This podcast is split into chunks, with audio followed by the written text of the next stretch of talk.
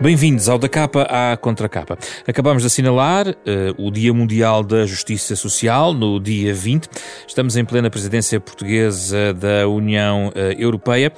E está na altura de trazermos este programa, uh, por mão também da Pordata, um projeto da Fundação Francisco Manuel dos Santos, uma reflexão sobre a Agenda 2030 para o Desenvolvimento Sustentável, um projeto que vem de 2015, com os ODS, que são os Objetivos de Desenvolvimento Sustentável, são 17, que estão definidos em cinco eixos: o planeta, as pessoas, a prosperidade, a paz e as parcerias. Objetivos eh, para 2030 que eh, todo mundo tem eh, refletido. Chegou a hora de vermos como está Portugal, como estão os países da União Europeia, evoluir mais ou menos favoravelmente nestes indicadores, que a partir de agora também a Pordata, a partir de uma nova área de informação, passa a juntar eh, no seu projeto em pordata.pt. São nossos eh, convidados eh, Jorge Moreira da Silva, diretor na organização na OCDE, e também Ana Patrícia Fonseca, Fonseca, é presidente da Plataforma Portuguesa das Organizações Não Governamentais de Desenvolvimento e que é também coordenadora uh, do, da direção do Departamento de Educação para o Desenvolvimento da Fundação Fé e uh, Cooperação, nesta conversa nos próximos 30 minutos.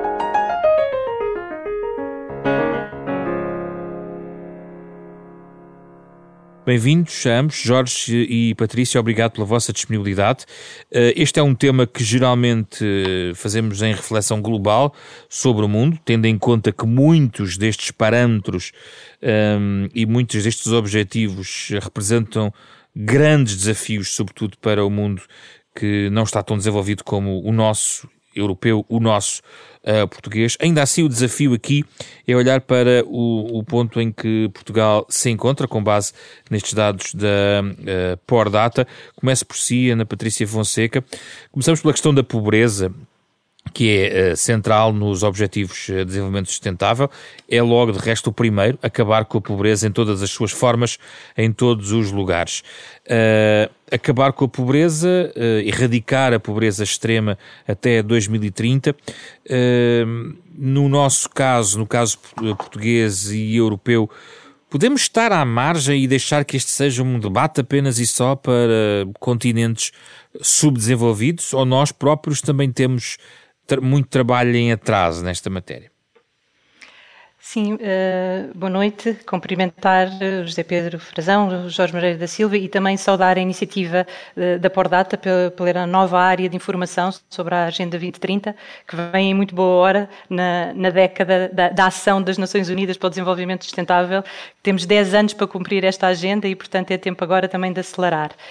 Uh, procurando aqui responder à, à, sua questão, esta a Agenda 2030 é uma agenda que é universal, ou seja, é, é para todos os países, é aplicável a todos os países. Uh, e tem esta grande vantagem de ter uma linguagem comum que permite um diálogo, permite uma, uma mobilização em torno destes objetivos que, que, são partilhados. E, portanto, esse é um esforço uh, que estamos a fazer e que fazemos à escala global de cumprir e de fazer cumprir esta Agenda 2030. Sabemos que os países partem de, têm pontos de partida muito diferentes para, para o cumprimento de, desta agenda eh, e, portanto, cada, cada país tem que criar o seu próprio modelo e aplicá-lo consoante a sua própria especificidade e o seu contexto.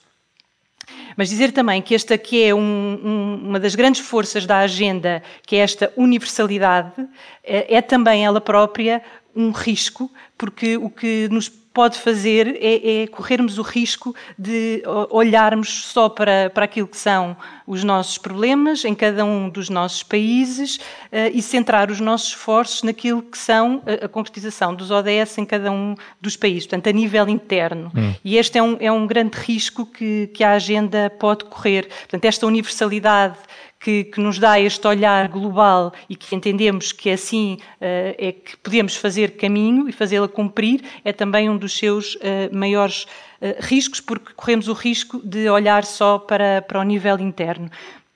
Eu acho que já não estamos tanto no debate de achar que a agenda não é para os países ditos mais desenvolvidos, que eu acho que isso já é globalmente aceite. Acho que os países estão a fazer o seu esforço uh, para concretizar uh, os objetivos de desenvolvimento sustentável. Eu acho que o risco maior que nós podemos correr é de termos apenas um olhar interno e de querer apenas fazer cumprir uh, aqueles que são os nossos objetivos internos, esquecendo a perspectiva global, que é essencial para responder aos desafios do desenvolvimento. E em relação à pobreza em particular, uh, por exemplo, se olharmos para o, o, Bloco Europeu, estamos a falar claramente também do primeiro mundo. A verdade é que estamos a falar disso, não é, Ana Patrícia? Sim, sem dúvida, sem dúvida. Uh, mas aqui também fazendo um, olhando também para aquilo que são os dados de, de Portugal, o último relatório da das Nações Unidas, o relatório de desenvolvimento sustentável agora de 2020, Portugal está no 25º lugar em 193 países, portanto não estamos num mau lugar. E em termos da concretização dos ODS, temos uma taxa de concretização de 77%, mais ou menos. Portanto, isto faz-nos até pensar e, e que estamos e que estamos a fazer um bom caminho, precisamente porque o nosso ponto de partida é muito diferente de outros países com maiores fragilidades. E, portanto, olhando numa perspectiva global, uh, Portugal está a fazer um bom caminho na maioria dos indicadores. E na maioria dos indicadores está até na, na média europeia ou muito próxima da, da média europeia. Alguns indicadores têm evoluído, a maioria deles de forma positiva, eh, e, portanto, podemos, de uma forma global, dizer que Portugal eh, está no bom caminho. Agora, eh, isto não nos deve fazer cair numa tentação de quase de um otimismo inoperante, quase deixar se estamos no bom caminho, já há pouco a fazer. Não, porque há áreas, eh, e nomeadamente essas, estas que o José Pedro referiu, a, a, questão da pobreza é das áreas em que Portugal tem um, um desempenho mais, eh, mais fraco, um pior desempenho. Sobretudo na pobreza de pessoas que têm até trabalho, entre trabalhadores, exatamente. não é? Sim, exatamente. Aliás, esse indicador, Portugal eh, está, está muito longe da média europeia. O risco de pobreza ou de pessoas em situação de pobreza dos trabalhadores é um dos indicadores onde Portugal não está bem. Eh, as pessoas em risco de pobreza, a percentagem de pessoas em risco de pobreza é mais de 20% em Portugal, que é um número alarmante, apesar de ser muito próximo da média europeia, é alarmante para todos. O, o número de trabalhadores ou a taxa de, de, de, trabalhadores em risco de pobreza ou em situação portuguesa é acima da, da média europeia. As condições de habitabilidade também é muito acima das as condições, as más condições de habitabilidade é muito acima da média europeia. Uh, Portanto, isto para, para, dizer que, apesar de estarmos a fazer um bom caminho, não podemos, não nos podemos conformar nem podemos cair nesta tentação de ter um otimismo inoperante, porque ainda há, há muito que fazer e, sobretudo, nestas áreas que, que, são críticas, que é a redução da pobreza. Convoco agora Jorge Moreira da Silva, que é Diretor-Geral de Cooperação e Desenvolvimento da OCDE, Organização de Cooperação e Desenvolvimento Económico. Uh, Jorge, Uh, tem reescrito, tem refletido muito, tem também intervindo nesta matéria no âmbito da CDE sobre impactos também relacionados com, com a pandemia. Eu tenho que trazer a pandemia aqui porque é um, é um, uh, é um acontecimento eh, que nós estamos a viver, que, cujas marcas certamente vão ficar ao nível das desigualdades, ao nível uh, do crescimento económico, uh, da recuperação económica e certamente tudo isso vai ter impacto sobre os objetivos de desenvolvimento sustentável. O que é que o Jorge pensa sobre o real impacto daquilo que estamos a viver, que é uma espécie de sismo global, uh, embora em alguns continentes mais ultrapassado que, que noutros, mas o que pensa sobre a forma como pode atrasar este caminho rumo a 2030, em alguns objetivos? Muito obrigado, Zé Pedro Frazão. Eu quero também cumprimentar a Ana Patrícia Fonseca e começar por dizer que concordo integralmente com a posição que, que a Ana Patrícia trouxe, que é não há eh, eh, qualquer razão para sentimentos de conformismo ou de complacência, quer em Portugal, quer em qualquer eh, outro país, relativamente aos ODS e à Agenda 2030. É uma jornada longa, difícil e só será bem terminada se a realizarmos em conjunto. E eu penso que esta ideia de cooperação, de ambição, de uma perspectiva holística e não fragmentada é eh, decisiva. Ainda por cima, como muito bem foi dito, na dimensão social nós temos sintomas ainda em Portugal de profundas desigualdades sociais. O elevador social está ainda avariado, ou pelo menos a não funcionar com a velocidade que é necessária, mas neste momento, com a pandemia, estamos perante uma alteração muito significativa do quadro e do enquadramento em que vivemos. Isto é, se já era difícil cumprir eh, a Agenda 2030 nas suas três dimensões, os 17 Objetivos de Desenvolvimento Sustentável, o Acordo de Paris e o, eh, para as alterações climáticas e o Plano de Ação de Addis Abeba para o financiamento ao desenvolvimento, hoje, com a pandemia, temos noção de que estamos perante um contexto muito mais difícil. Mais difícil porque eh, a dimensão de interdependência sendo mais clara, eh, há, por outro lado, uma noção eh, de cada um por si, estamos a tratar de uma emergência e, portanto, os países tendem a olhar cada vez mais para a sua realidade doméstica e não tanto como era necessário para esta jornada coletiva de desenvolvimento sustentável, mas depois, porque estamos a falar de uma nova ordem de grandeza na, na pobreza e nas condições dos países em vias de desenvolvimento de convergir com os 17 Objetivos de Desenvolvimento Sustentável. A OCDE tem feito vários estudos, eu tenho, de facto, intervindo de uma forma, penso eu, enfática neste domínio, porque eu acho que estamos perante uma catastrófica falha moral. Uma catastrófica falha moral porque a pandemia afeta essencialmente os mais pobres dentro de cada país, mas também a nível mundial os países mais pobres eh, esses países enfrentaram eh, a primeira fase da pandemia sem qualquer tipo de eh, preparação, sem camas para unidades de cuidados intensivos, sem ventiladores, sem sistemas de saúde apetrechados. Numa segunda fase, enfrentaram consequências económicas gravíssimas, quebras no financiamento direto estrangeiro superiores a 30%, do comércio e o turismo eh, eh, com quebras superiores a 70%, e ainda por cima uma redução do financiamento ao desenvolvimento, eh, que atingiu 1,7 bilhões de dólares, portanto 1,7 trillion de dólares na notação anglo-saxónica, em cima do gap que já existia de 2,5 trillion de dólares. E em terceiro lugar, porque a, a própria fase de vacinação está a introduzir divergências eh, ainda maiores, colocando o risco de desigualdades profundas. Então onde é que vamos encontrar a esperança, Jorge Moreira da Silva? Porque esse, nós, de facto, nós, é um cenário muito preocupante. Nós só podemos encontrar esperança na cooperação e no multilateralismo. E na percepção que temos de ter que os 17 Objetivos do Desenvolvimento Sustentável só serão cumpridos se o cumprirmos assente na cooperação e na parceria. E eu vou dar dois exemplos muito práticos. Eh, para que as pessoas que nos estão a ouvir percebam esta noção de interdependência eh, eh, e de nexo de causalidade entre a nossa capacidade de ajudar os outros e a possibilidade de realizarmos em conjunto os objetivos que foram traçados. Nas alterações climáticas, nós temos um contexto em que as emissões de gases com efeito estufa estão em níveis recorde, estamos num contexto em que Paris não cumpre Paris, os eh, eh, níveis de ambição que os países levaram para Paris, para Paris apontam para um aumento da temperatura de 3,1 graus quando o objetivo era de 1,5 grau. E meio.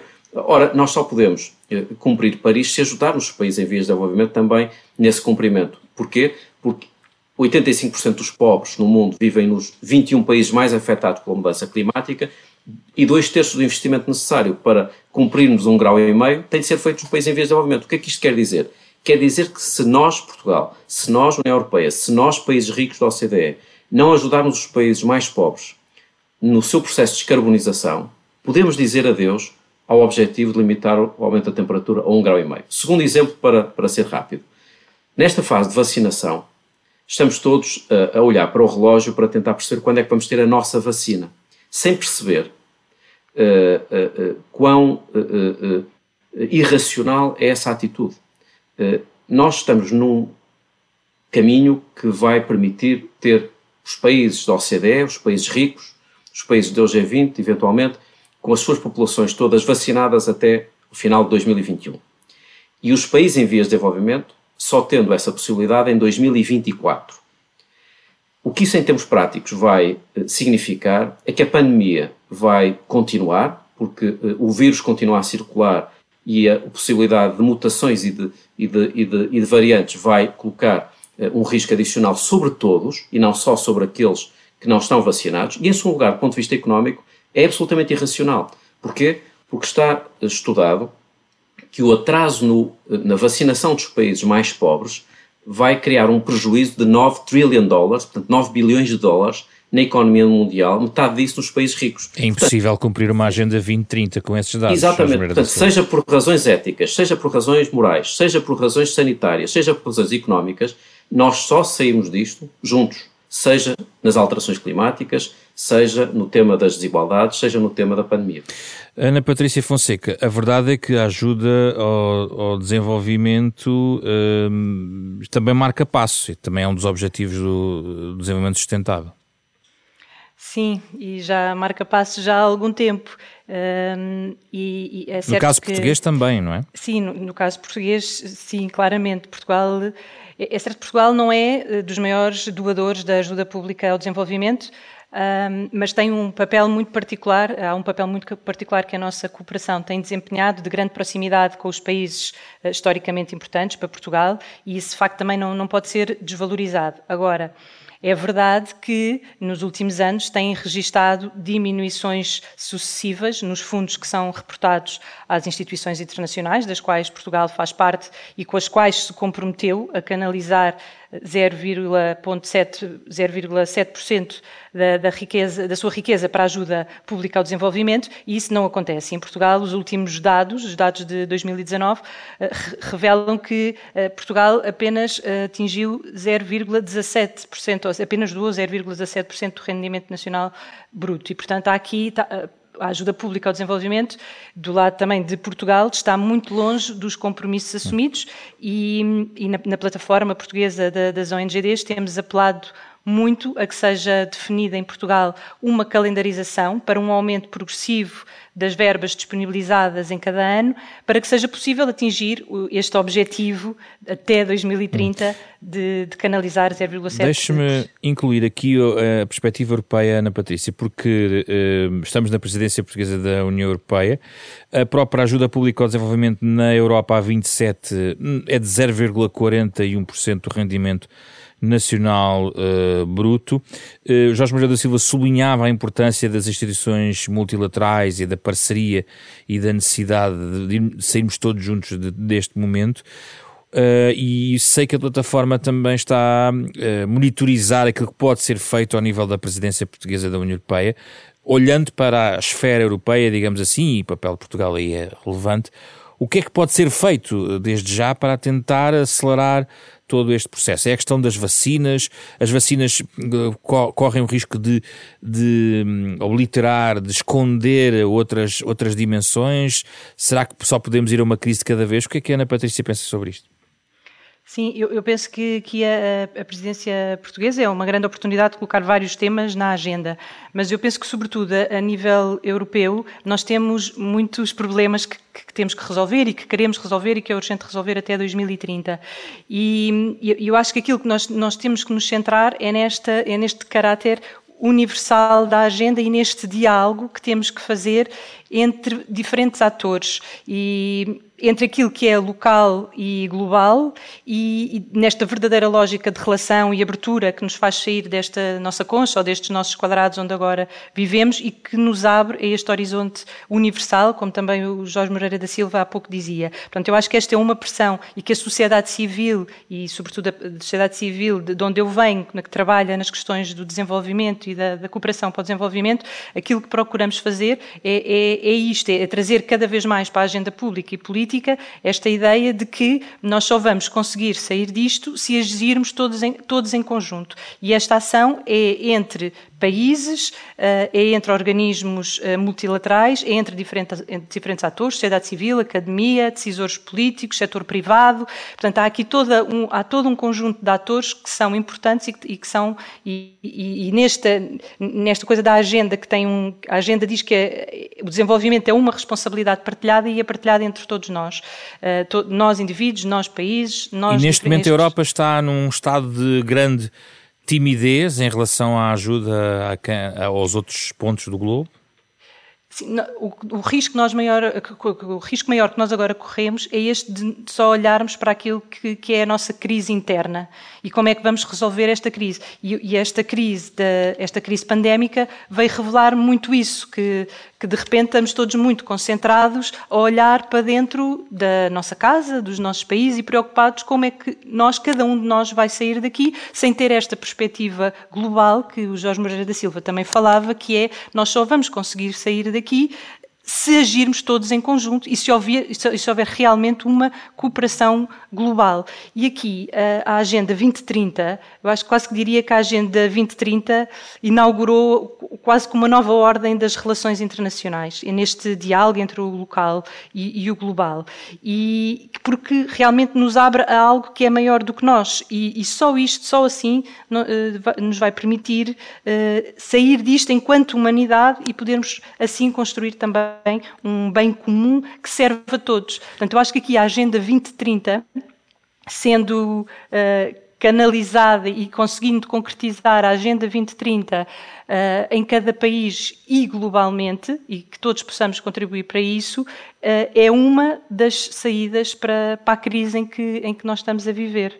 Sendo que Jorge Moreira da Silva acresce ainda um outro problema, é que o multi, multilateralismo não está propriamente também na melhor das suas saúdes. Uh, percebemos a fragilidade até financeira de alguns programas das Nações Unidas, percebemos dificuldades nos próprios blocos regionais mais federalizados ou não, de encontrar soluções consensuais. Caso da Europa que nós acompanhamos de uma forma mais, eh, mais, mais próxima. Mas a verdade é que, por exemplo, em processos que nós conhecemos bem, como as negociações eh, no âmbito da ONU para o combate às alterações climáticas, há um permanente marcar de passo, eh, onde parece ser difícil com as ferramentas existentes avançar tanto quanto é necessário. E aí não, não, não é uma urgência também encontrar um novo paradigma, Jorge Maria da Silva? Eu penso que esta uh, pandemia, que obviamente ninguém desejou, uh, uh, não pode ser desperdiçada em termos de, de, mudanças que se podem induzir a partir das lições que dela já estamos a obter. e uma dessas lições é precisamente a da interdependência e da necessidade de ter eh, soluções cada vez mais comuns e coordenadas. Eh, aquela uh, questão que temos vindo a discutir da, da, da, necessidade de cooperar para sair desta crise, como se, para sair da, da, crise climática, penso que saiu do espaço dos diplomatas ou dos especialistas ou da academia e hoje as pessoas na rua percebem que de facto existe eh, uma obrigação de uh, promover a solidariedade internacional e a, cooperação. Mas não está a ser suficiente, Jorge Moreira da Silva. E, portanto, eu, eu, tenho alguma esperança, concordando com, com a sua asserção completamente, tenho esperança de que esta pandemia seja, na prática, o início de uma nova era. Isso sempre aconteceu. Todas as grandes crises deram origem ou a reconfiguração eh, do sistema internacional ou criação de novas instituições ou novos mecanismos de cooperação e não parece que uh, desta vez uh, possa vir a ser diferente. Tenho alguma esperança em alguns sinais, por exemplo, relacionados com a vacinação, apesar da enorme crítica que fiz há, há poucos minutos a esta falta de equidade no acesso à vacinação Existe, apesar de tudo, a esperança numa nova entidade, que é a COVAX, que é uma coligação das vacinas, que junta países de todo o mundo para assegurar eh, eh, eh, na fase da investigação das vacinas, na fase da sua produção e na fase da sua distribuição, soluções mais eficientes de colaboração internacional. E, portanto, eu espero que esses exemplos possam depois ser seguidos noutras, noutras áreas. Eh, mas eu quero uh, uh, colocar, uma vez mais, o sublinhado numa perspectiva inconformista. E voltando àquilo que a Ana Patrícia Fonseca estava a referir, e o Zé Pedro também, sobre o, a ajuda pública ao desenvolvimento. Como sabe, o nosso CDS sou responsável precisamente por essa área e em abril apresentaremos os dados de 2020 de ajuda ao desenvolvimento. Não tenho ainda uma fotografia completa do que aconteceu. Sabemos que alguns países cortaram na ajuda pública ao desenvolvimento durante a pandemia, outros países aumentaram essa ajuda, mas convém termos noção da dimensão que está por concretizar e a enorme divergência de perspectivas entre os mais ricos e os mais pobres. Os países ricos conseguiram, nos últimos meses, mobilizar para o resgate das suas economias 14 eh, trillion dólares, portanto 14 bilhões de dólares, em poucos meses. Esses países não foram capazes de ir além dos 153 mil milhões de dólares de ajuda pública ao desenvolvimento. Estamos, portanto, a falar de uma diferença de 100 vezes, isto é, aquilo que os países mais ricos dão aos países mais pobres é 100 vezes menos do que aquilo que conseguiram mobilizar em poucos meses para resgatar as economias dos países mais ricos.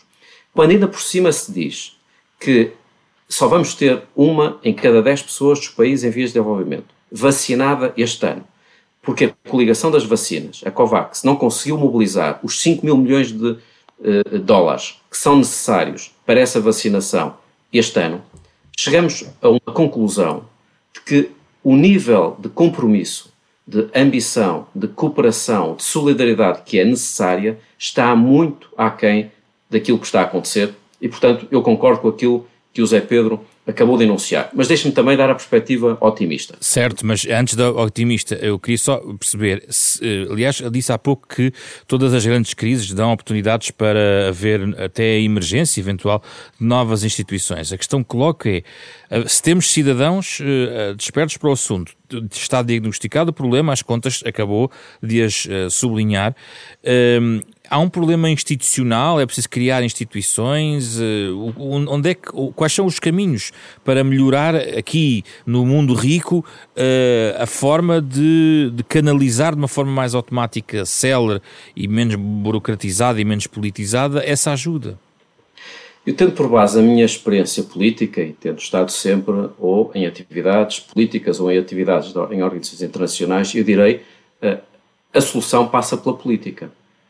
A solução uh, uh, passa mais por trazermos o debate multilateral para a esfera nacional do que andar a tentar, a régua e esquadro, desenhar novas instituições multilaterais. As instituições existem, mas verdadeiramente o multilateralismo somos nós, nós como cidadãos nós como eleitores, nós como contribuintes, é que fazemos a diferença. Eu pergunto uh, uh, uh, de uma forma muito cândida: haverá muita gente preocupada com o facto da ajuda pública ao desenvolvimento nos países da OCDE não descolar dos 0,33% do rendimento nacional bruto e em Portugal não descolar dos 0,16 ou 0,17%. Isto tem sido tema? Não, não tem sido tema. Alguém na rua alguém no espaço mediático, alguém eh, nas eleições eh, discute eh, a ajuda pública ao desenvolvimento e a cooperação para o desenvolvimento.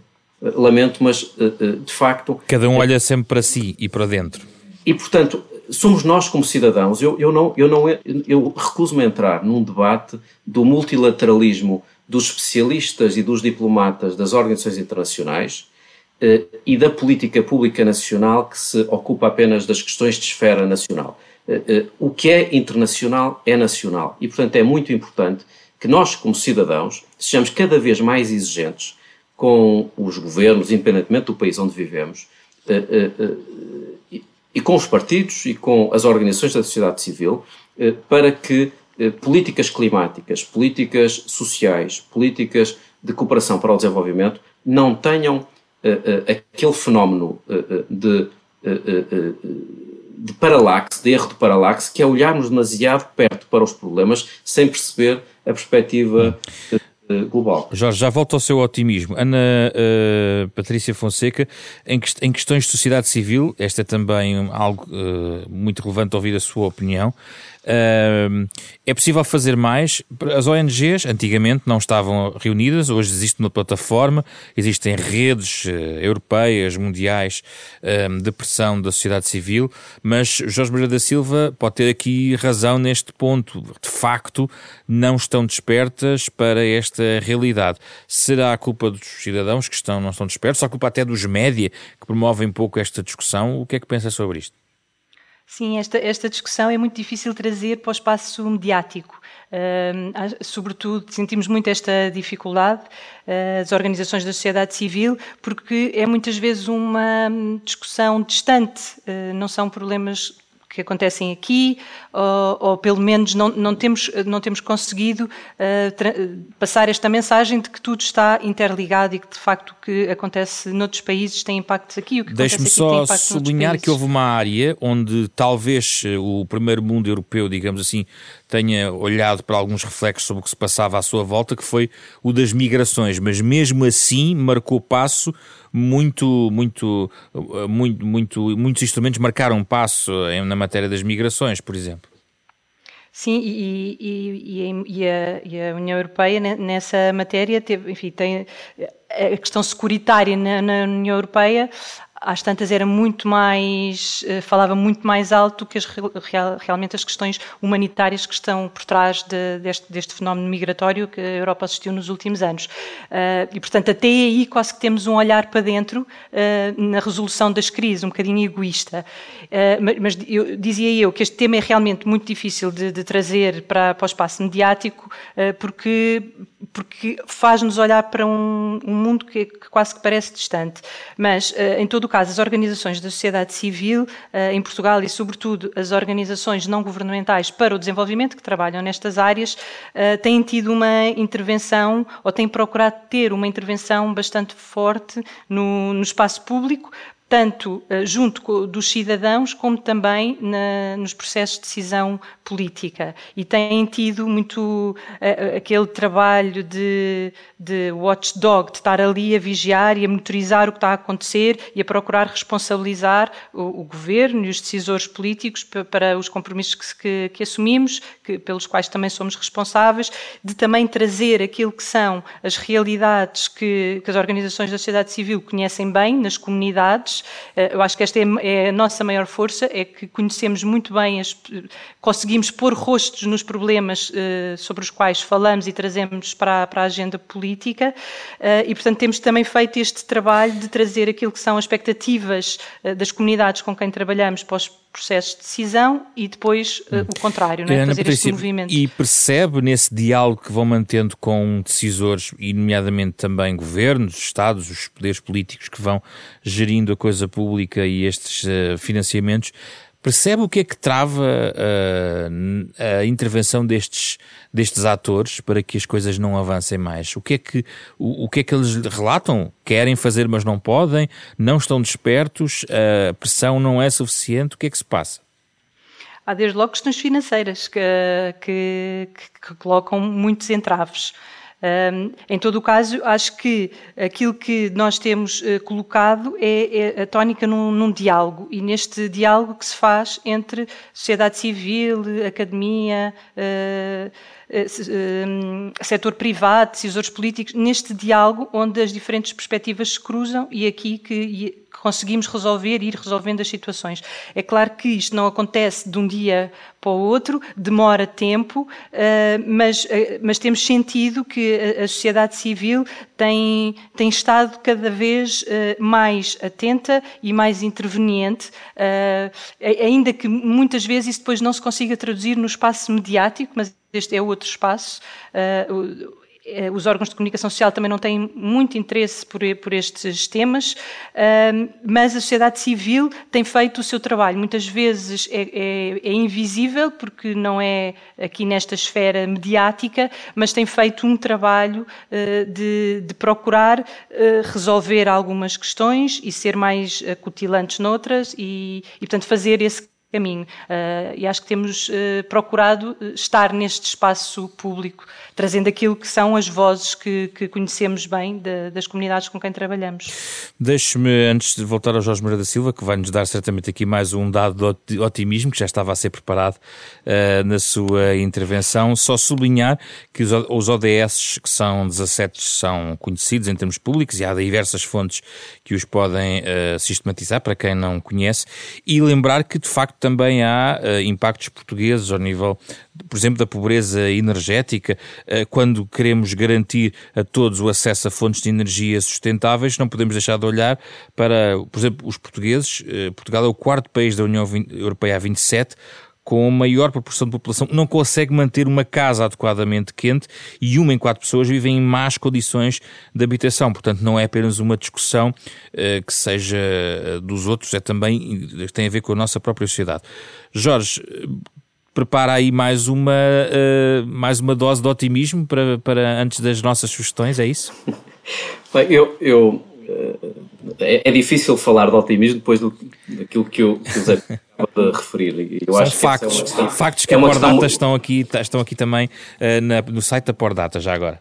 E, e, e, acho que este trabalho da Pordata é um trabalho notável, porque uh, aquilo que não se consegue medir, não se consegue gerir e não se consegue incentivar e trazer uh, à luz do dia a evidência daquilo que ainda falta fazer, nomeadamente na área social, é fundamental. Porque porque eu acho que, apesar de tudo, a área social acaba por ser, uh, perdoem uma expressão, o parente pobre desta discussão sobre uh, ODS e sobre desenvolvimento sustentável. Há uma tendência para associar mais o desenvolvimento sustentável às questões verdes e da sustentabilidade ambiental uh, e menos à dimensão do crescimento inclusivo e solidário, da necessidade de redistribuir melhor a riqueza, de garantir boas condições de eh, de educação, de acesso aos serviços de saúde, combate à pobreza e às, e às desigualdades, e portanto este trabalho da Pordata é um trabalho fundamental para que se perceba que eh, temos ainda enormes déficits na área social. Mas a, a minha noção de otimismo tem a ver com o futuro que a Agenda 2030 pode vir uh, a ter Uh, numa lógica pós-Covid. Estamos a fechar, é, tem que ser um, nós andamos mais todos, breve. Nós andamos, todos, nós andamos todos à procura de um plano Marshall, uh, tal como tivemos depois da, da Segunda Guerra Mundial ou do New Deal depois da Grande Depressão. Desta vez não precisamos de procurar muito. O Plano Marshall existe e chama-se Agenda 2030 e, e Objetivos de Aumento Sustentável. Portanto, eu tenho uma grande esperança de que se nós conseguirmos alinhar a resposta a esta crise com a resposta, com a resposta à crise climática e à crise de, das desigualdades, que conseguiremos tirar partido do potencial que ainda está disponível do lado dos ODS. A segunda noção de otimismo é sobre alterações climáticas. Eh, existe um, um progressivo esverdeamento do sistema financeiro.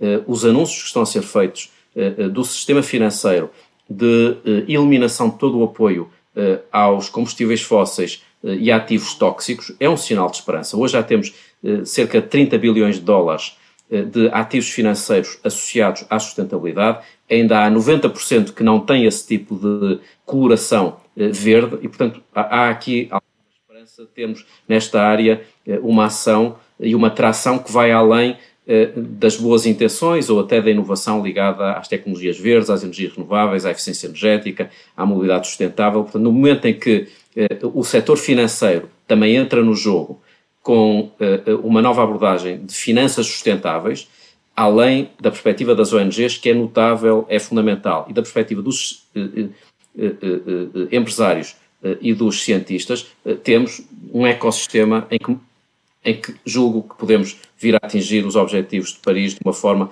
que também gera emprego e rendimento. A caminho do final do nosso programa, o tempo das sugestões para os nossos ouvintes poderem continuar a acompanhar este debate. Comece por si, Ana Patrícia Fonseca. Então eu trago aqui um, um, livro de Ailton Krenak, que é um filósofo, pensador e poeta uh, indígena brasileiro, que é uma provocação e chama-se A Vida Não é Útil, Ideias para Salvar a Humanidade, e que faz precisamente uma reflexão sobre os vários desafios que o mundo enfrenta e que hoje aqui falamos. Avança algumas propostas com um pensamento bastante crítico e provocador e que pode ser uma boa leitura para pensar uma humanidade melhor e um futuro diferente. Obrigado, Ana Patrícia. Jorge Moreira da Silva?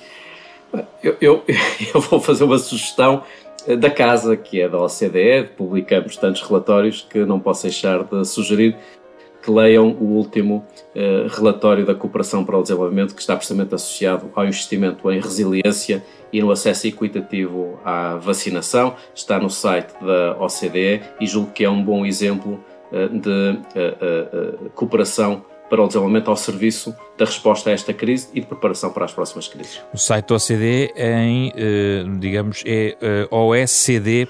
É oscd.org.